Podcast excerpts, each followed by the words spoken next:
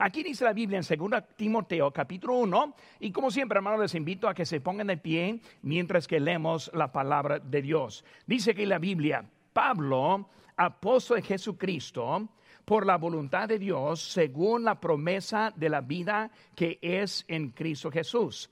A Timoteo, amado Hijo, gracia, misericordia y paz de Dios, Padre, y de Jesucristo nuestro Señor. Doy gracias a Dios al cual sirvo desde mis mayores con limpia conciencia, de que sin cesar me acuerdo de ti en mis oraciones noche y día, deseando verte al acordarme de tus lágrimas para llenarme de gozo, trayendo a memoria la fe fingida la fe no fingida que hay en ti, la cual habitó primero en tu abuela Loida y en tu madre Eunice. Estoy seguro que en ti también. Vamos a hacer una palabra de oración así mientras que estaban pensando en ese día, viendo a Eunice y como ella fue la mamá de Timoteo, buen siervo y fiel de nuestro Señor en el Nuevo Testamento. Vamos a orar. Padre Santo, Señor, gracias te doy por esta mañana. Bendice tu palabra, te pido. Señor, también por las mamás que están aquí con nosotros, te pido que tú les bendigas. Señor, gracias por darnos las mamás de nuestras vidas. Te pido, Señor, que tú nos hables ahora tu palabra. Por eso en tu nombre preso que te pedimos. Amén. Pueden tomar asiento, hermanos. Ahora, cuando hablamos del Día de las Madres, es un día apartado para honrar a su mamá. La mamá es la persona que sacrifica mucho en nuestras familias. Vemos que es ella que hace el hogar de nuestra casa. Es ella que está preparando la mesa cuando llegamos para comer no simplemente está poniendo ropa, sino que arregla a sus hijos. Y es evidente la mamá que cuida a sus hijos. Y por cuando hablamos de ellas, es un día que estamos apartando para pensar en ella. Es un día apartado para mostrar el honor que sí merecen. Le damos flores, le llevamos a comer Festejamos este día en honor de ella. Hoy en la tarde estamos planeando recibir aquí en la iglesia las mamás y queremos también mostrar como iglesia nuestra gratitud hacia ella. Pues cuando hablamos de nuestra vida y hemos estado en una serie de mensajes, hemos visto cómo el control fue perdido en, los, en las vidas de los apóstoles. Y llegando a la crucifixión, los apóstoles bien confundidos en la vida y luego perdieron control que fue recuperado en la resurrección del Señor Jesucristo. Hemos visto algunos resultados de esa recuperación del control y ahora estamos viendo el producto. O sea, cuando la vida está en control, cuando está en control del Espíritu Santo, vemos que cosas sucedan en nuestra vida. Vamos a ver en esta mañana a Eunice. Eunice fue una madre que produjo, dice la Biblia, la fe no fingida en la vida de su hijo Timoteo.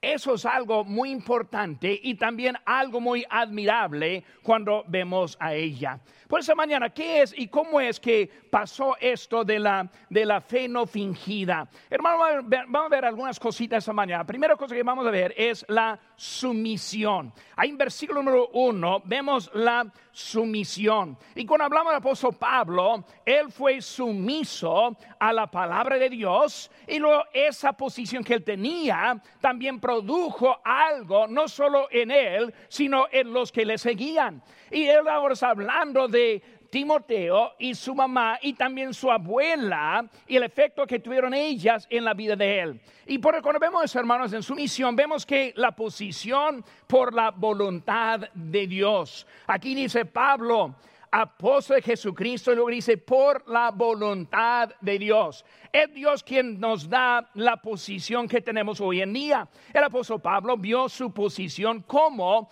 posición de Dios. Cuando vemos a, a, a Unice, la madre, y también Loida, la abuela, vemos la importancia de la vida de ellas dos. Hermanos, y ya voy a hablar precisamente a las mamás en esta mañana y las abuelas esta mañana. Su posición es una posición por Dios que tiene mucha importancia en la influencia a sus hijos y sus nietos que tienen. Y aquí el apóstol Pablo está hablando de esa importancia importancia en ser una madre espiritual, ser una abuela ejemplar. Vemos que en la Biblia está hablando y refiriendo a esas dos en este lugar, hablando en eso. Porque cuando hablamos hermano, de la sumisión y la vemos en la vida de Eunice, la vemos en la vida de Loida, vemos que el apóstol Pablo está hablando de ella, su fe no fingida, pensando en eso, hermanos, vemos que hay algo también muy importante en eso. Y otro ejemplo que siempre pienso cuando yo pienso en la vida de una mamá sumisa. Y esa mamá que estoy viendo ahora es la mamá María, la Virgen, la mamá de Jesús. Cuando vemos a ella en su posición, ella fue la mamá de Jesús, fue escogida, fue puesta en ese lugar. Hay que recordar, ella fue la mamá de Jesús nunca fue la madre de Dios, es otra cosa muy diferente. Ella fue escogida y puesta y vemos que ella fue sumisa a la voluntad de Dios en su vida. Por eso cuando pensamos en su posición, dice la Biblia en Lucas 1:31, y ahora concebirás en su vientre y darás a luz un hijo y llamarás su nombre Jesús. Vemos que ella fue escogida para traer la vida de Jesús aquí. Ella tuvo honor. Vemos que la salutación fue favorecida, o sea, preferida, fue elegida. Ella puso al lado sus propios deseos, puso al lado su boda, puso al lado sus planes, puso al lado lo que ella quería hacer para hacer la voluntad de Dios. Ella es un buen ejemplo de una mamá sumisa. Vimos a Unice como sumisa, pero vemos a María también como una mamá, una madre sumisa. Todos tenemos una posición dada por Dios. Vemos además que somos hijos de Dios, es una posición. Somos siervos del Señor, una posición. Somos usados por la voluntad de Dios. Por hermano, ni modo donde estamos en esta mañana, ni modo a nuestro lugar y la capacidad que tenemos, hay que entender que Dios nos puso en un lugar para servirle a Él. En eso hablamos de la sumisión. Debemos ser sumisos a la voluntad de Dios que Él tiene para nuestras vidas. Ahora, cuando vemos eso, hermanos, vemos que no solo su posición, sino también preparada de antemano. Preparada de antemano la promesa de la vida. Hermanos, cuando vemos nuestra vida, aceptar a Jesucristo produce una promesa. Debemos ser sumisos a esa promesa que Dios nos ha dado. Cuando vemos al joven, no debemos vivir la vida mundana, sino la vida de promesa. Cuando vemos a Eunice, ella siguió la promesa. María siguió la promesa y lo que produjeron ellas era algo admirable. Ahora, joven, Dios tiene algo para tu vida, pero hay que mantenernos fieles a la promesa que Dios nos ha dado. ¿Cuántos jóvenes que he conocido en mi vida que escogieron apartarse de la voluntad de Dios? Apartarse de la promesa que Dios ha dado y luego empieza una vida de ruinas porque no quisieron quedarse fieles a lo que es la palabra de Dios. Por eso en Cristo Jesús, la promesa de vida que está en Él, dice la Biblia en Juan capítulo 14, versículo 6, Jesús le dijo, yo soy el camino, la verdad y la vida. Nadie viene al Padre sino por mí. Hermanos, hay una manera para encontrar esa promesa. La vemos también en ese mismo ejemplo, la Virgen María y la promesa que ella tenía. Ella fue preparada para ser usada por el Señor. Cuando vemos a ella, entendemos que ella tuvo que estar a un, a un nivel preparada antes que el Señor empezó a, a usar de ella. Por eso cuando vemos a ella, ella está viviendo la vida pura, buena y recta. Y en eso Dios la pudo usar para hacer algo más grande. Ahora, joven, si no estamos preparados, si decidimos seguir al mundo, vamos a limitar lo que Dios quiere hacer en nuestras vidas. Vemos que Él está ahí ahora, en este momento, usando ella. Dios escoge a los siervos sumisos. Pero vemos su posición, vemos también que fue preparada y luego también vemos que conforme a la palabra de Dios. Eh, hermanos, la palabra de Dios es lo que nos da el conocimiento.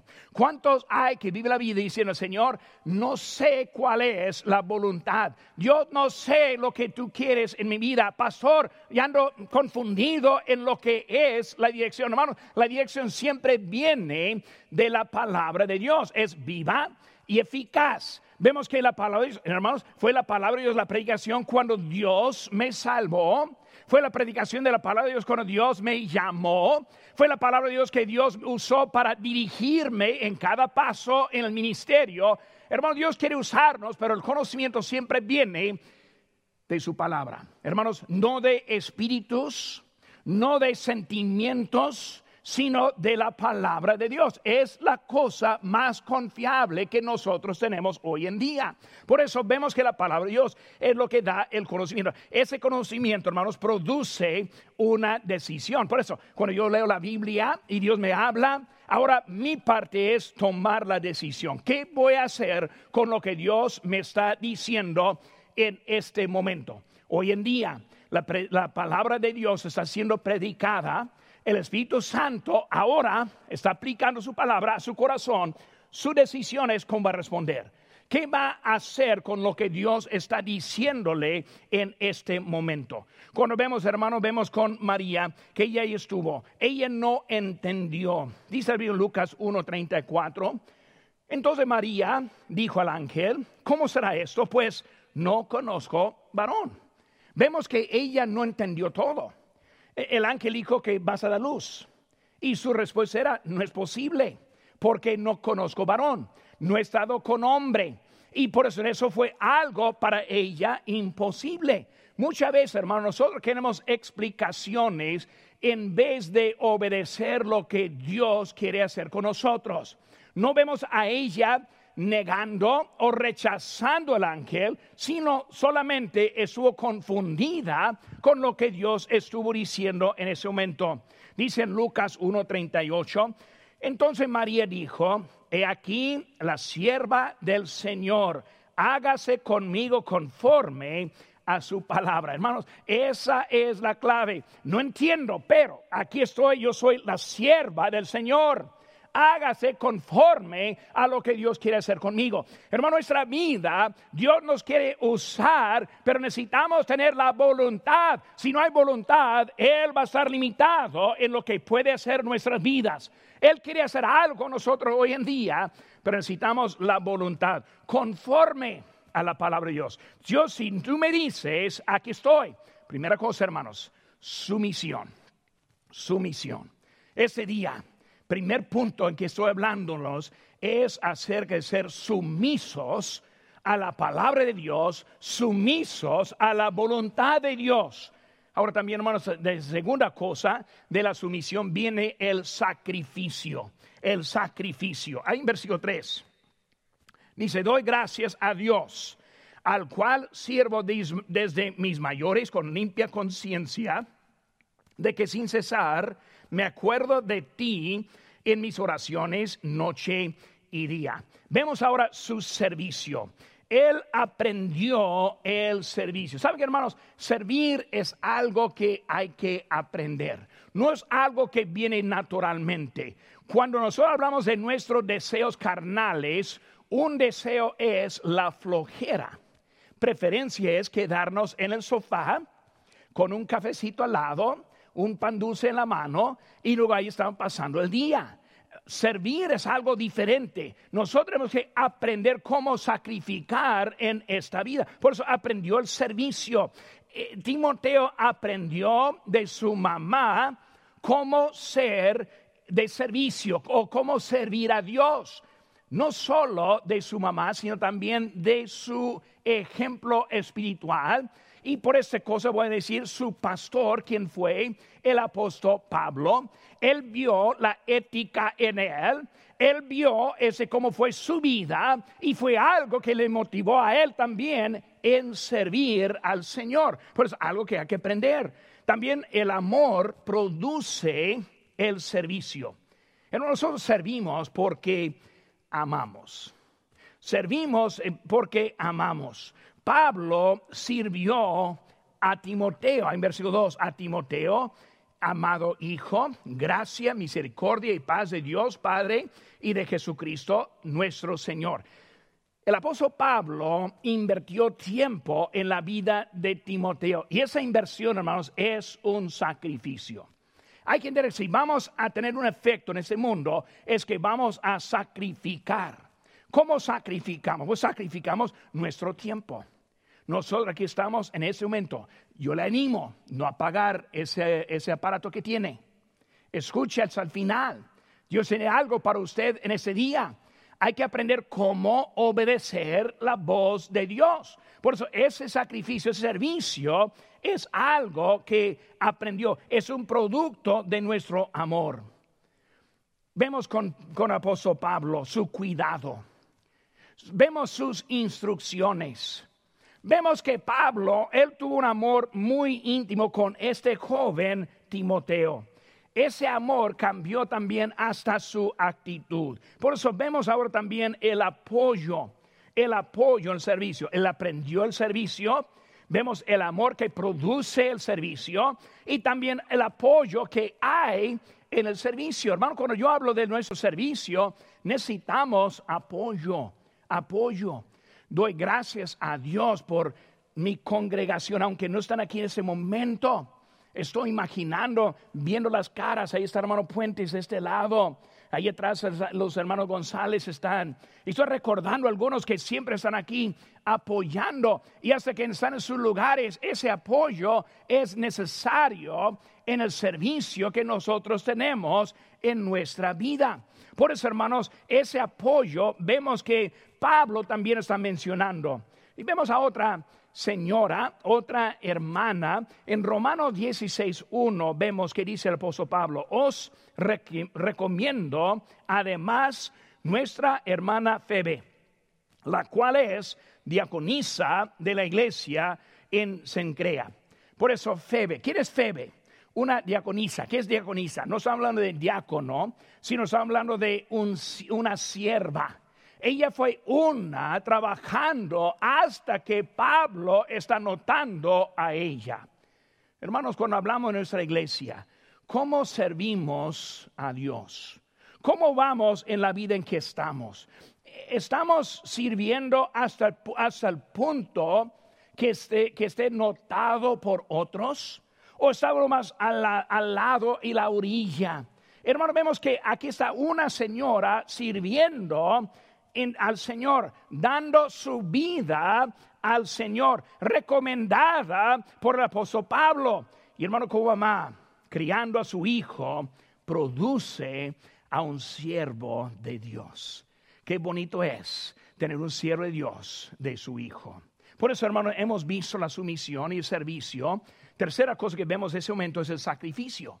Pues no solo hay ser sumiso, la sumisión, y también servicio, sino ahora el, sacrificio. Versículo 5 dice, trayendo a la memoria la fe no fingida que hay en ti, la cual habitó primero en tu abuela Loida y en tu madre Unice, y estoy seguro que en ti también. Vemos el sacrificio. Hermanos, el sacrificio es la cosa notada en nuestra historia de Eunice y de Loida. Para producir ese servicio, para producir esa fe no fingida, vemos que eso salió de una vida de sacrificio al Señor. Porque vemos, hermanos, que es la fe en las obras, la fe demostrada en las obras. Hermanos, cuando hablamos de la fe y las obras. Siempre recordamos de Efesios 2, 8 y 9, cuando dice que somos salvos por medio de la fe, no por obras, para que nadie se gloríe. Y por muchas veces tenemos la mentalidad de que la obra no funciona, cuando en realidad la obra sí funciona muy bien. Vemos que la, la obra demuestra qué tipo de fe que tenemos. Vemos en Santiago 2.17, así también la fe, si no tiene obras, ¿qué dice? Es muerta en sí misma. Por eso, hermano, ¿qué está diciendo? Esa fe que no tiene obras es una fe que no funciona. Ahora, no voy a decir que no es una fe, porque cuando una persona acepta a Cristo no sabe qué hacer. Y una fe que apenas es salvo, pero esa fe debe seguir creciendo, aumentando, y así como aumenta esa fe, también se demuestra en las obras que produce. Porque vemos que esa fe ahora está producida en esa obra que está haciendo. La obra no es la fe, sino muestra la fe verdadera. Hasta que Santiago dice, si tienes tu fe sin obras, yo te muestro mi fe con obras. ¿Cómo está echando las piedras y tirando las piedras en ese momento? Puede decir que yo tengo la fe, aleluya, manos levantadas, no ha sido nada. Pero Santiago está diciendo ahora, con lo que yo hago, yo puedo probar la fe que yo tengo. Por hermano, sí, vamos a tener una fe, pero una fe probada con las obras. La fe no fingida es una fe verdadera. La fe en la obediencia. Por eso, en las obras, pero también en la obediencia. Vemos que la obediencia que fue en Timoteo fue producto de la obediencia en la vida de Eunice. Hermanas, la fe de Eunice vino de la fe de su mamá Loida. Pero vemos que es una cadena de eventos. Loida empezó, traspasó a Eunice y de Eunice a su hijo. Hermanas, hay que entender la responsabilidad inmensa que tenemos en la vida que tenemos. Dios quiere usarnos, pero para ser usados hay que ser fieles con la responsabilidad que el Señor nos ha dado. Pero vemos ahora que está hablando de ese sacrificio en la obediencia.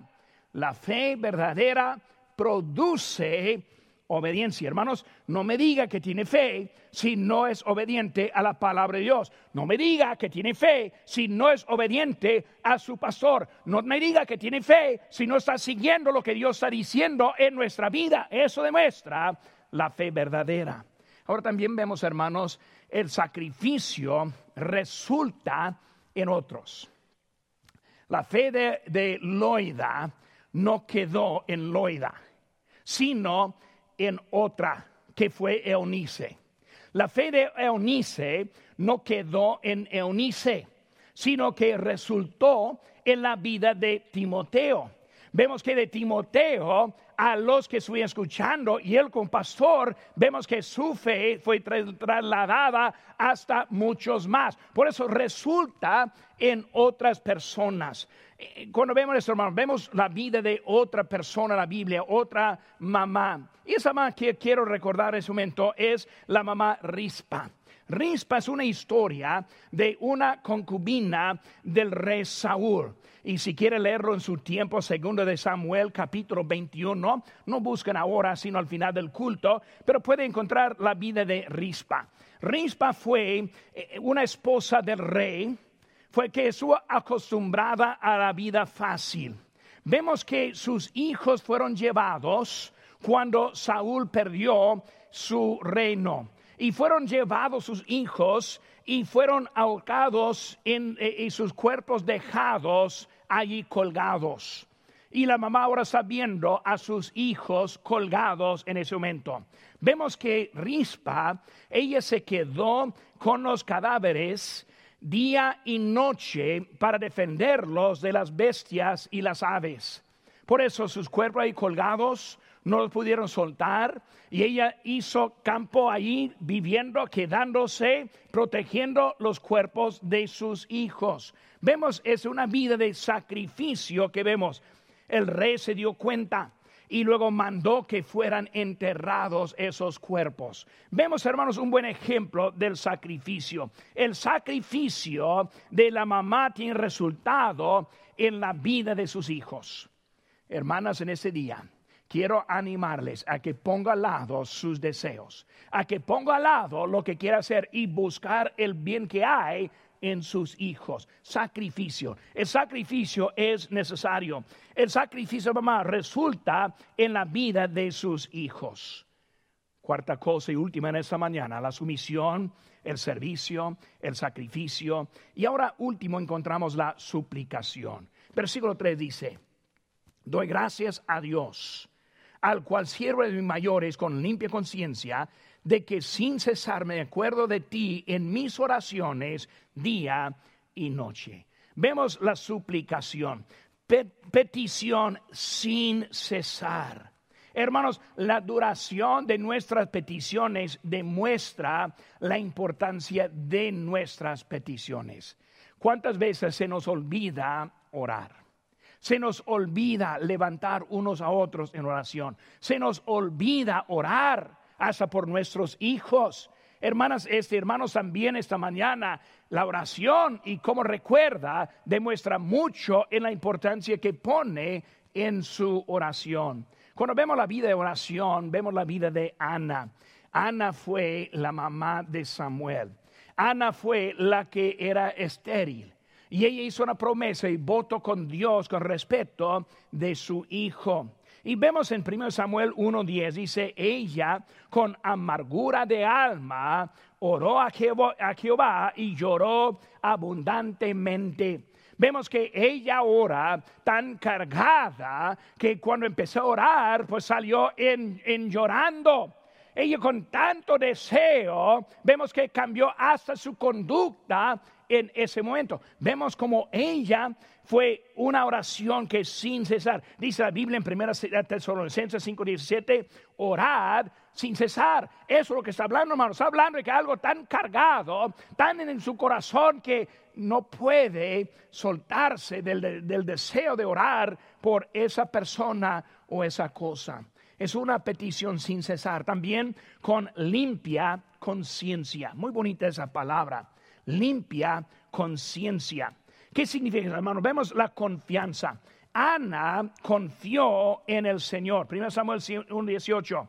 Y se fue la mujer por su camino y comió y no estuvo más triste. Su obediencia produjo una conciencia limpia. La conciencia limpia. Respondo correctamente. Oro con el tiempo correctamente. Y ahora puedo ir a acostar, puedo dormir. ¿Por qué? Porque yo estoy, yo soy obediente a lo que Dios nos ha dicho. Por eso vemos que ella está llegando y ahora está allí. Luego vemos al Señor cuidadoso, al Señor cuidadoso. Pero ella ahora está orando, confiando, y luego ve el Señor le cuidaba. Y por eso ella entendió, está orando al Señor cuidadoso, al quien tiene cuidado en nuestra vida, al que nos ama, al que nos, eh, que nos prepara lugar un día. Es Él ahora que está, en que estamos orando en ese día. Dios ama, Dios nos cuida. Clama a mí y yo te enseñaré cosas grandes y ocultas que no conoces. Él está diciendo, aquí estoy para cuidarle. Crían a sus hijos en el camino del Señor. Vemos como Ana, ella criaba a su hijo Samuel, uno de los profetas más grandes que encontramos en la Biblia, fue el hijo de ella. ¿Por qué? Por su fe su fe no fingida, el sacrificio de su vida, pasando y durando tiempo en la oración hasta que Dios suplió en sus necesidades. Hermanos, hay que cuidar a nuestro Señor con limpia conciencia, con el al Señor cuidadoso. Vemos que Eunice su ahora criando a su hijo. Hermanos, hay que confiar en lo que Dios está haciendo. Hermanos, en esta mañana Dios ahora tiene algo para nosotros. Y lo que necesitamos es una fe no fingida. Otra palabra es una fe que no es de imitación. Yo conozco a varios que si hablan bien de la fe, pero su vida no demuestra lo que es la fe. Cuando dicen yo tengo la fe, pero su vida no muestra, dice la que es hipócrita, vemos que hay una falla en la vida. Bien honesto, hermanos, esa fe comienza con nuestra vida en el Señor Jesucristo.